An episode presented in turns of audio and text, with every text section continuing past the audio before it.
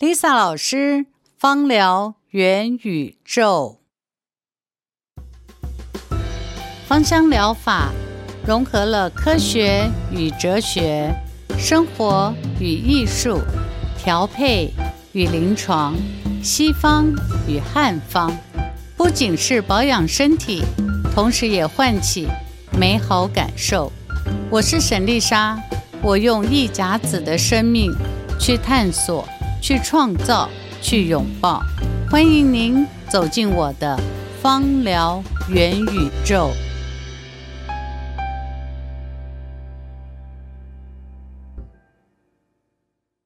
芳疗元宇宙上课喽！我是今天的值日生小溪，让我们欢迎 Lisa 老师。老师好，小溪好，各位同学大家好。老师，呃，今天老师呢是要跟我们分享一支世界知名，但是其实很多人不太会用的精油——墨药。那为什么会说很多人不太会用呢？是你不太会用吧？被发现了，我不好意思说是我自己。呃，没事没事。其实，嗯、呃，你有没有发现到，嗯、呃，在台湾的学生，对，其实大家好像在运用墨药上面，或是嗯、呃，对墨药的认识。好像都比较陌生一点，对，就是好像就是他很有名，但是我又不太知道说他到底实际上怎么用会比较好。确实，因为你是台湾学生嘛，对，那你们班上同学好像是使用它的几率都很低嘛，嗯、你们经常在讨论的过程里面，对，很少看到他们的配方里面会运用墨药，对不对？没错。嗯、但是你另外一个发现就是，你现在是、嗯、呃。经常跟大陆的同学往来，你会发现到另外一个现象是，大陆同学非常喜欢用墨药。对，我自己心里面的认为，我的想法就是，因为墨药啊，在中药材里面，它是一个广泛被运用的一个药材。对，尤其是在一些呃跌打损伤了，好，就是。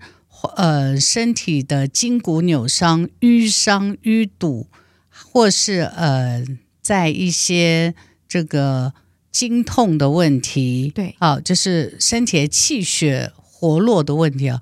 其实墨药是经常被提出来使用的，在中药里面，不管是内服或是外用，嗯、所以呃，乳香墨药是嗯。呃经常出现的啊，就经常被，被使用，对，很常一起被使用的药材，甚至于，嗯、呃，像近期啊，嗯、这些年来，甚至于有些人会说，哎，莫药有降血脂、降血压的功能。对，所以，嗯、呃，因为中国大陆有很多同学，他们其实都喜欢，呃，有些同学他们对于，嗯、呃，中医是。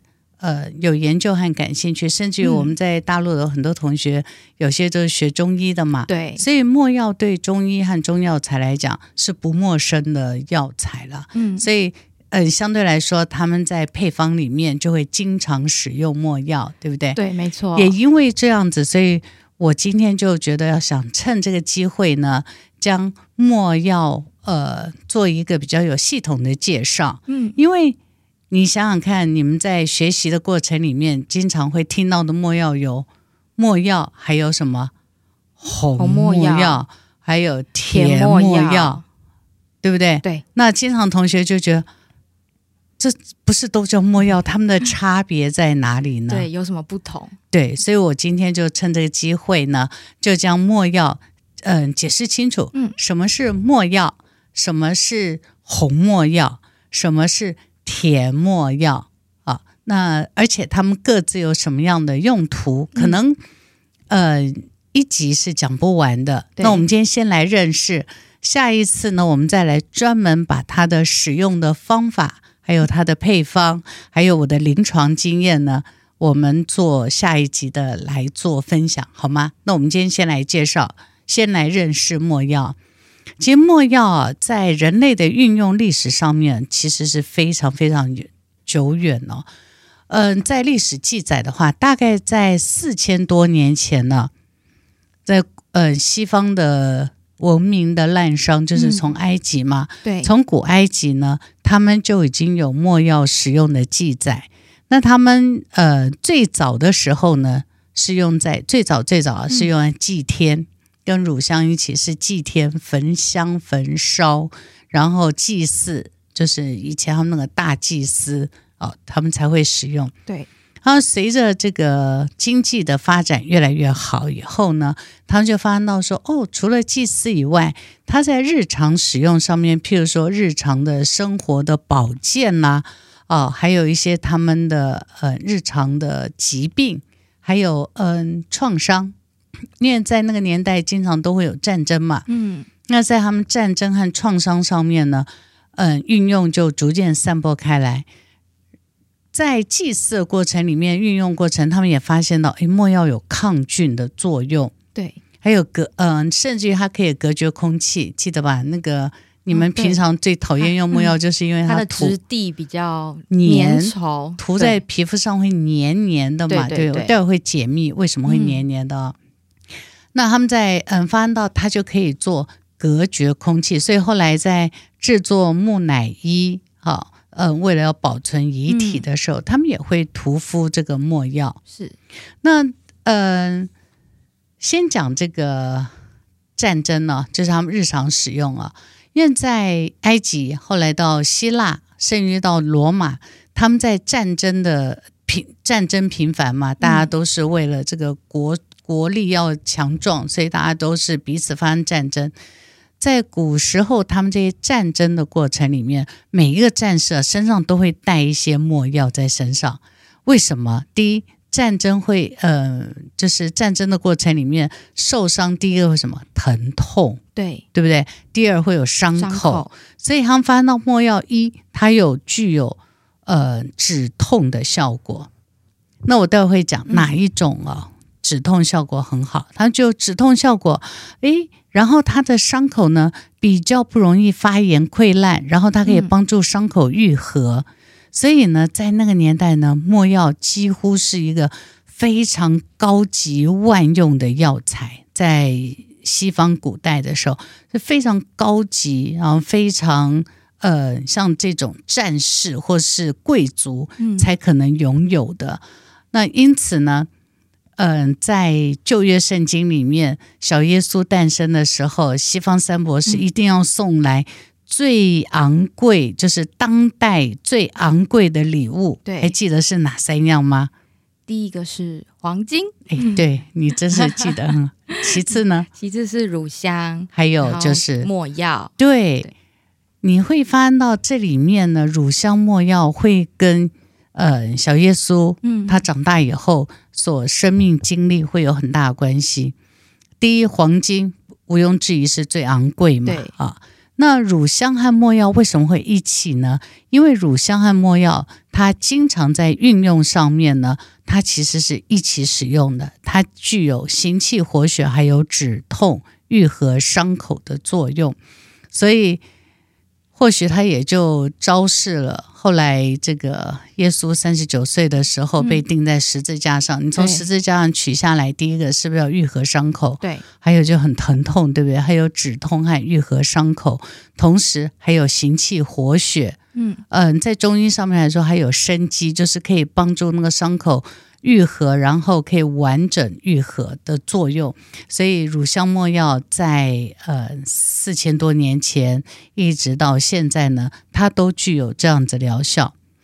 那没药是在什么时候传到中国？就是我们中药才会运用啊，在广泛还有被记载的时候，应该是到了唐朝。我们知道汉朝有。西嗯，东征西域，但到了唐朝开始呢，就开始贸嗯，东方和西方的贸易就非常频繁了，对不对？对。除了有陆上丝路，还有海上丝路，所以没药呢就顺着海上丝路，就慢慢的走进了中国。那走进了中国以后呢，在当时，尤其是在唐朝啊，他们的这个唐朝的药典里面，他就说这个。这个墨药，它主要就是帮助我们的身体里面的，我们现在叫做血瘀吧，或是高血压造成的这种血瘀的状况。那他们当时就发现说，如果你的心嗯、呃、心血管或是你的腹部，也就是我们的子宫和肠道呢，如果有这种郁闷淤血的现象的话，你是可以用墨药来达到化瘀的作用。其次呢，跌打损伤呢，你也可以使用没药来处理。最重要就是那种有淤堵产生的疼痛。对你如果使用没药的话，效果会非常好。好，那他们当时就这样记载了。那我们来看一下没药它的原产地是在哪里啊？没药的原产地呢？我们刚刚是不是讲埃及在运用，对不对？对。你知道以前的埃及不是现在那一小块埃及，以前的埃及呢、嗯、是包括现在的伊索呃伊索比亚。伊索比亚在中国大陆是叫做埃塞俄比亚，嗯，啊，还有它旁边的肯亚叫肯尼亚，对，啊，还有底下的坦桑尼亚，这些地方以前都属于埃及的国力的范围，嗯，最大的就是伊索比亚和肯尼亚这个地方，嗯、以前都属于埃及哦，所以，呃，我们现在如果你走到埃及的话，你会看不到。这个莫药的踪影，但是古埃及的时候，也就是现在的伊索比亚和肯尼亚和坦桑尼亚呢，是莫药的主要的产地。但是只有这些地方产吗？没有，全世界如果跟没药有亲戚关系的，都属于没药这个科属橄榄科，然后没药属这个的植物呢，大概有两百多种。你看有两百多种诶，每一种都会，嗯、呃。是不是每一种都会产生树脂？不是，大概产生树脂的，呃，到目前为止哦，这样统计下来的话呢，呃，产生数值大概是有，呃，五六十种，好，五六十种，呃，五六十种里面呢，又分为大致上分为三种。那我今天就好好的介绍这三种啊。第一种我们叫做。天然墨药，第二种我们叫做胶质墨药，第三种叫做木苦墨药。那第一种和第二种就天然墨药和胶质墨药呢，主要的产地呢都会是在伊索比亚、肯尼亚啦，还有坦桑尼亚这一块地方。马达加斯加有一点点，但是呢，马达加斯加目前来讲，它都还不达经济效益，所以主要我们讲的墨药就在伊索比亚、肯尼亚和坦桑尼亚这个地方产生，就是我们刚刚讲的三种。来重复一下，哪三种？第一种是，第一种是天然墨药，第二种呢？第二种是胶质墨药，非常好。第三种呢？第三种是印度墨药。嗯，我叫木苦没药，对，印度没药，没错。嗯，我们现在会嗯药用或是商就是商用了，哈，比如说做成做成精油啦，或是做成一些嗯经济作物这样子，大致上会分为这三种。那这三种里面呢，分别啊，印度的木苦没药，我们是没有看到有精油的。对，那这种呢，在呃，效果上面，它最主要就是止痛效果非常好，它的止痛效果非常好。那我们现在你们在上课的过程里面，会经常看到的，不管我们刚刚讲的呃墨药啦、红墨药啦，嗯、或者是呃甜墨药啦，这三种就是分别为天然墨药和胶质墨药。那天然墨药呢？它因为萃取的时间，就是我们说天然的墨药，这个，呃，在萃取的时间里面呢，它的时间如果是到一到二十四小时，它出来的颜色是淡黄色。你看一下，我今天带来给你看的，是不是跟你们平常你上课看到不太一样？对，它比较颜色是淡淡的黄色。对，而且你看它的流动性，流动性蛮好的，很好，对不对？对对对，就是呃。这个就是比较像一般的我们看到的流动性很好精油，对，这种是天然没药，但蒸馏在二十四小时之内的。在伊索皮亚呢，他们当地人啊称它叫做摩罗摩罗，摩罗摩罗，对，这个是摩罗摩罗二十四小时的摩罗摩罗的没药。另外呢，超过二十四小时，就是你们一般上课经常看到那种红红的、黏黏的、流动性比较慢的那一种，我们称它叫做红墨药。那它的蒸馏的时间大概是四十，超过四十八小时到五十六小时，也就是它在刚开始蒸馏的时候，它的这个比较。呃，亲肤，然后进到我们身体比较迅速的物质，大概都在二十四小时之内就蒸馏出来了。对，我们嗯、呃，我们叫摩罗摩罗没药。嗯，但是红没药就是它继续蒸馏，把那些胶质啦、大分子蒸馏出来，所以它颜色就会变得很深。是啊，那种我们它叫它叫做呃红没药。所以换角度讲。天然墨药分为两种，一种叫做墨药，就是你现在看到颜色淡黄色，对，然后比较流动性比较好的，嗯，这是在二十四小时之内蒸馏的，这个叫做摩罗摩罗的天然墨药。红墨药也是摩罗摩罗，但是是蒸馏超过四十八小时到五十六小时，就是你经常看到那种很粘稠红色的墨药。那它的分子呢是比较完备，但是它的气味呢，你现在闻一下，你觉得它气味差异在哪？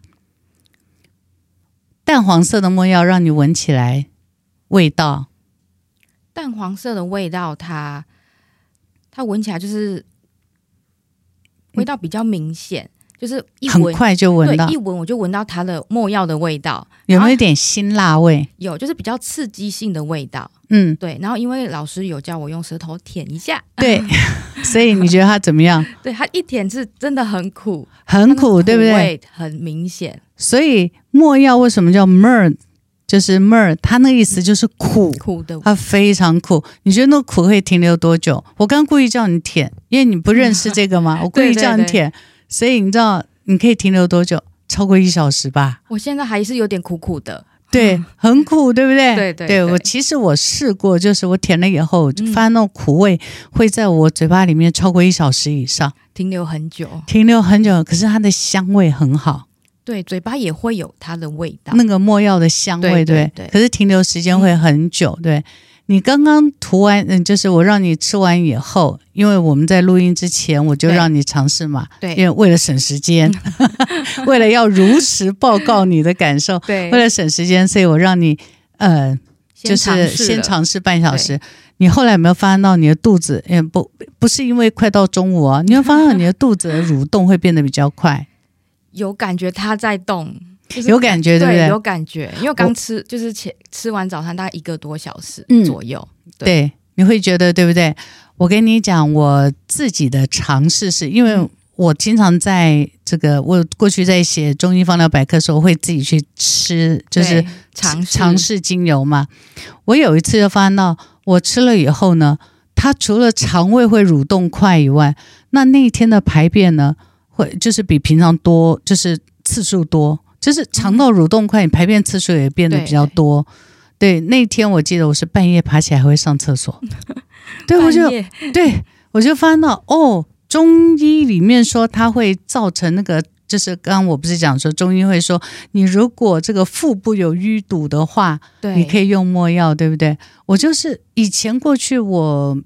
涂抹没有那种感觉，我这样子口舔一点点以后，才发现哇，它会让你的肠道蠕动会变快速很多，真的。对，所以我刚刚让你舔的时候是不做任何暗示，只是让你自己去感受，感受对，对，感受。你确实有发现嘛？对，对，就是那个肠道的蠕动会变得比较快。还有呢，你还觉得什么？还有就是，因为我刚好就是前阵子有感冒，嗯，所以喉咙会有点卡痰。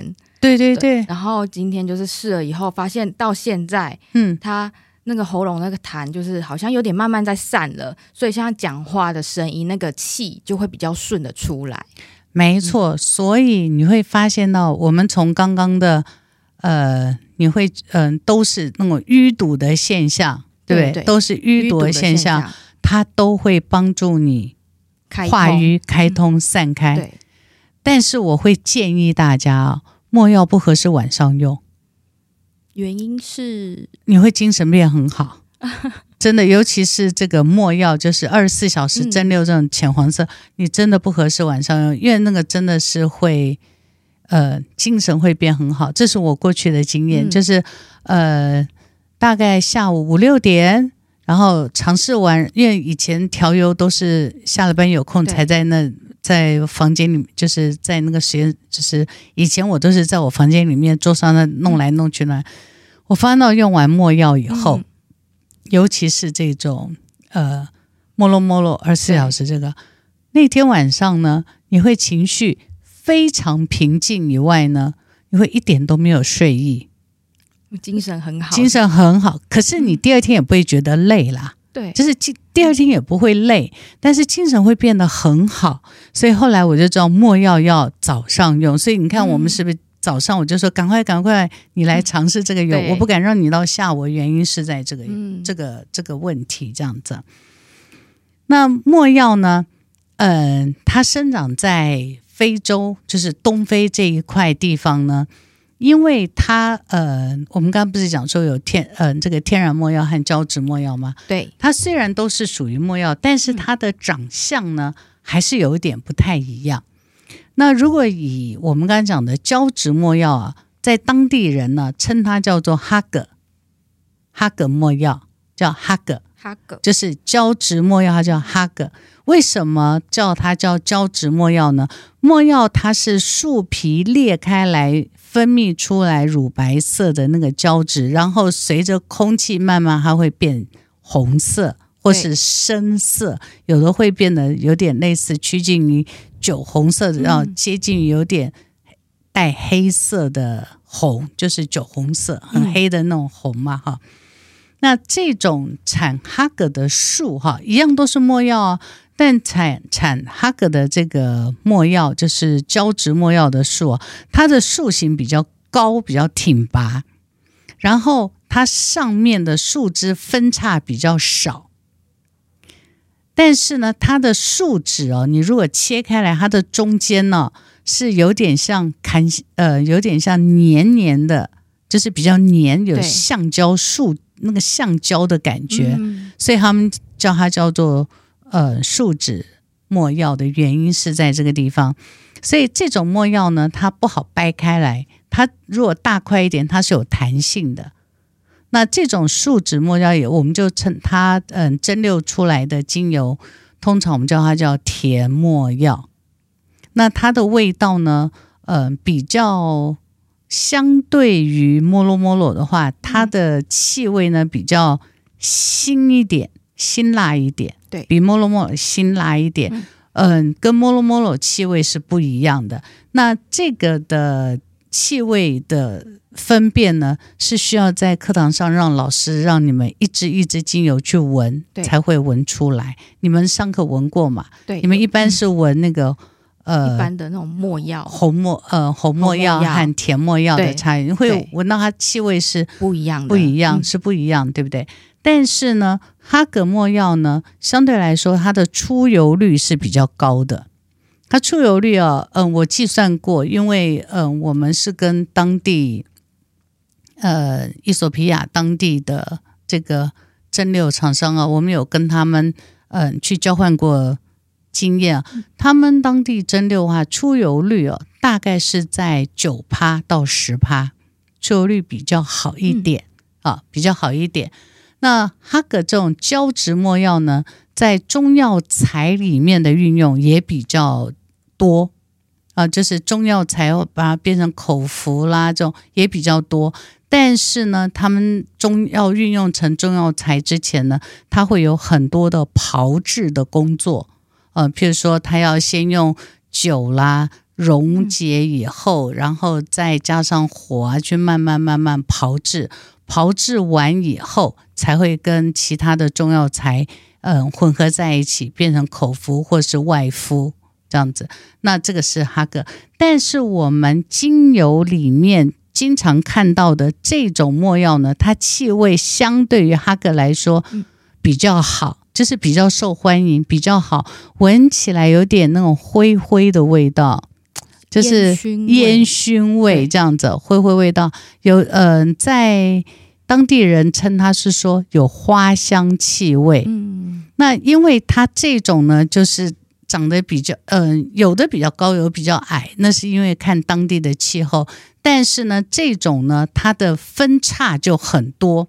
你经常会在那个国家地理杂志所看到的，呃，当地人穿的白袍去采树脂、没药树脂，那种就是呃，摩洛摩洛的这种没药树，嗯、你会看到它那个上面长了很多那种小树枝分叉，对，然后叶片，嗯、呃，如果它还没有分泌树脂之前，它的叶片是非常茂密的。那如果当它的叶片都掉光了，它的树干开始裂开，会分泌出来树脂，也是乳白色，然后变成红，呃，面慢慢转成红色。那这种在当地人称它叫摩洛摩洛。那摩洛摩洛这种的树脂呢，它的颜色，它的树脂比较透明。对，刚刚我们讲的胶质没药，它的树脂是不透明的。那这种是比较透明，它比较容易。敲开来，嗯，敲开。那我们在你们上课的时候，我在中药，我是从中药房买的没药，那种没药都是属于莫洛莫洛没药。那因为它嗯、长的树枝这样分叉很多，又嗯、又不会很高，所以他们当地有些人叫它叫嗯呃，当地人称它叫地丁，地丁啊、就是当地的称呼啦，叫地丁啦。那在地丁的话，呃。我们在，我我我们翻译就是地上的钉子，或者地上的小壮丁，我觉得也蛮像的，你知道，就是分叉很多，所以你就可以去想，摩洛摩洛就是地钉，然后就是我们一般的红呃红墨药或是墨药。对，好，那墨药和红墨药的区别呢？第一个就是，你如果蒸馏超过四十八小时，就是那种红色粘稠的，我们称它叫红墨药。那一般的墨药呢，就是二十四小时蒸馏，就是我们这种淡黄色，黄色然后涂敷比较好用的。嗯、但是在调配气味上面来说的话，嗯，二十四小时，因为它是分子比较轻盈出来。啊，就是分子比较轻盈，所以它在调气味的时候，如果用墨药来调的话，你会比较明显闻到墨药的气味，对，对不对？对，你们在上课有比较过墨药和红墨药的气味差异吗？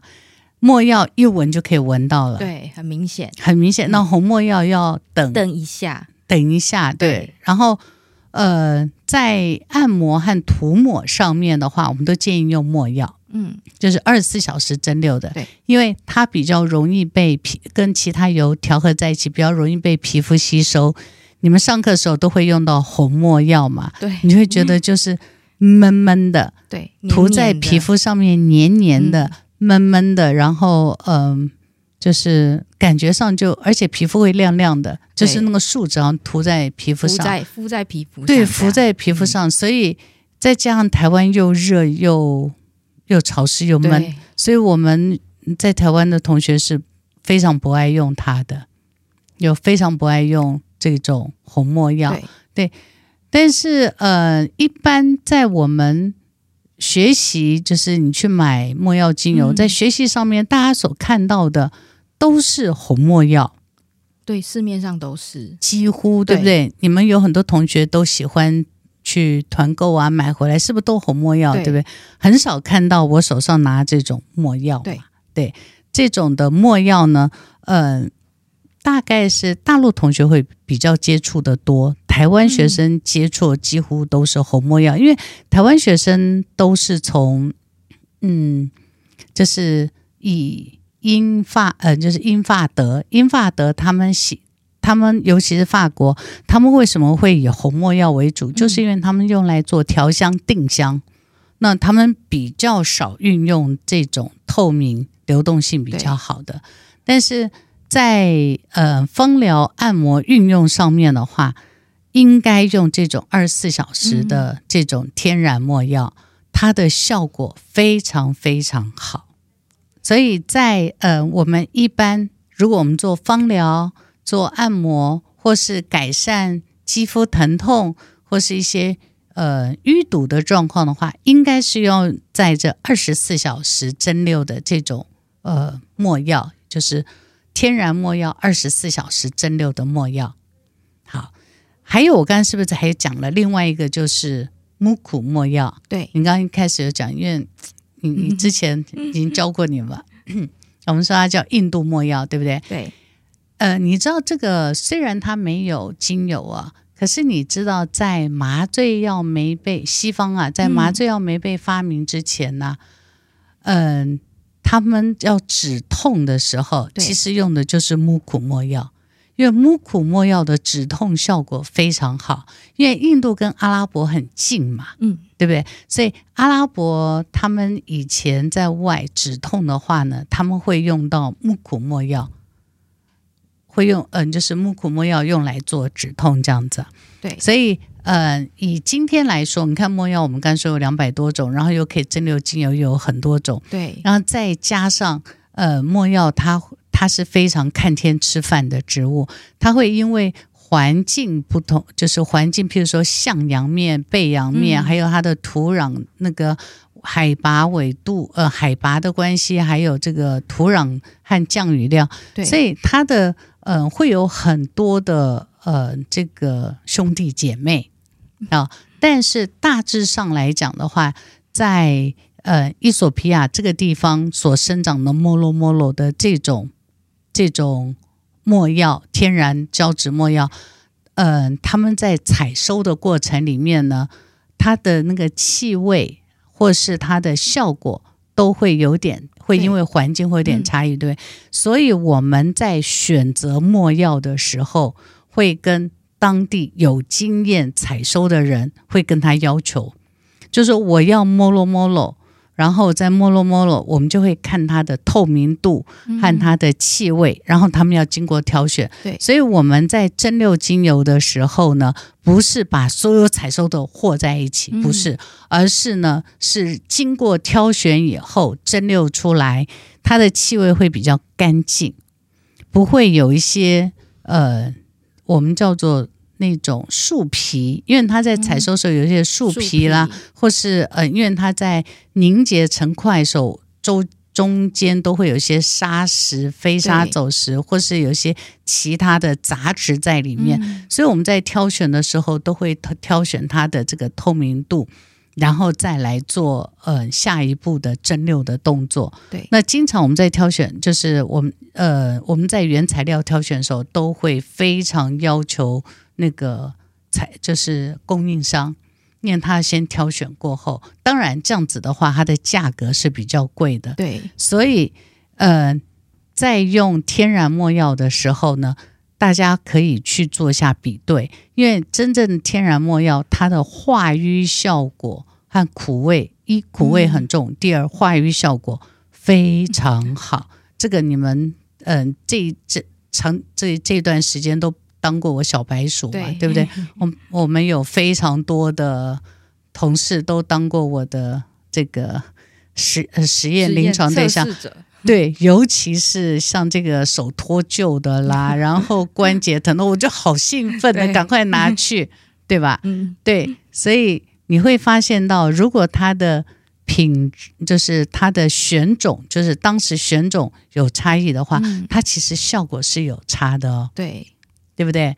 那因为今天时间关系，我们先把这三种介绍清楚，就是没药有分三种，三种。一种是。来考考你，一种是胶质没药，对，它叫做哈格，哈格，对不对？对，主要会，嗯、呃，主要蒸馏出来，我们称它叫做蒸馏出来，我们称它为甜没药，非常好。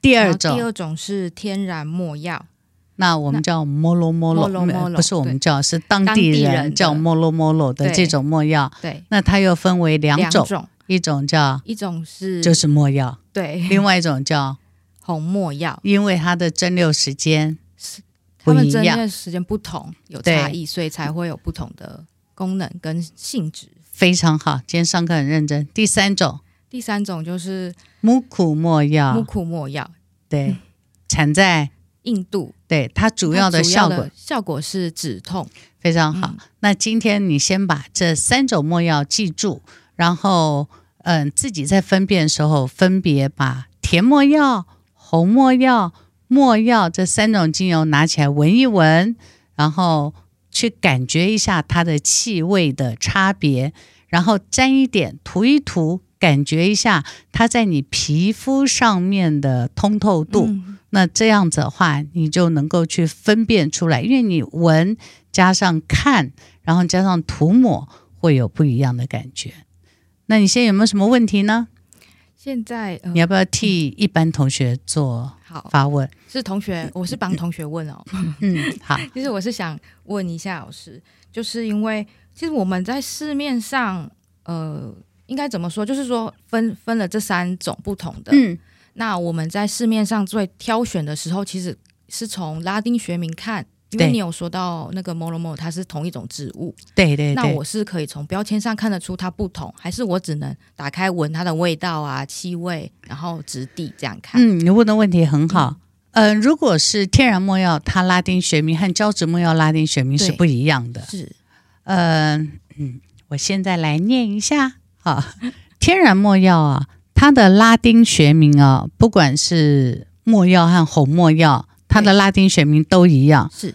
就是 Commiphora 呃 Commiphora miraha，好，这个这一个拉丁学名。但是如果是胶质墨药，你们又称它叫甜墨药，那它是 Commiphora aliti 呃呃呃 Aletia Aletia 好 Commiphora Aletia 那它的拉丁学名是不一样的，嗯、但是比较麻烦的就是，呃，天然墨药会因为它蒸馏的时间，对，所以那个确实是需要问一下你的供应商，嗯、就是它是红色的还是淡黄色。的？因为红色是蒸馏超过四十八小时，对，那淡黄色是我们芳疗运用最好运用的一种没药，嗯。嗯。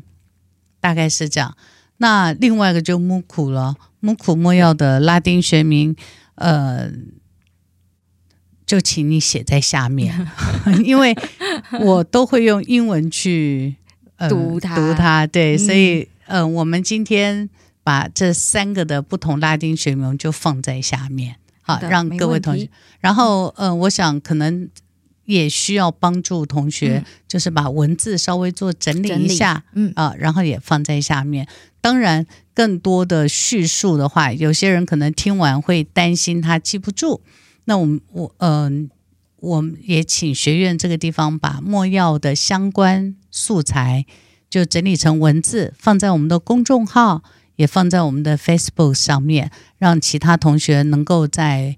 嗯，反复听的时候有一个文字的依据，这样好吗？好的，没问题。好，就谢谢今天值日生了，你们辛苦一点了，就把我刚刚讲的这几个就在底下标示出来，因为你问的问题是确实是一般同学会遇到的。那标示出来以后，嗯、对于他们的选择和运用会比较清楚。对，好，谢谢老师。好，今天谢谢谢谢，谢谢今天的值日生，也谢谢各位同学了。那我们今天这一集就先到这边结束。那下一集呢？呃，老师会再为我们带来就是这三种不同墨药的实际的运用啊、差异上，然后跟他临床的经验。那我们下一集再见喽！好，各位同学再见，拜拜。谢谢聆听今天的芳疗元宇宙。还想了解更多有关植物精油与芳疗知识吗？你可以点击爱里石的连接，随时来查看。不管有任何问题或是鼓励，都可以在下方留言给我哦。祝你有个美好的一天，我们下次再会。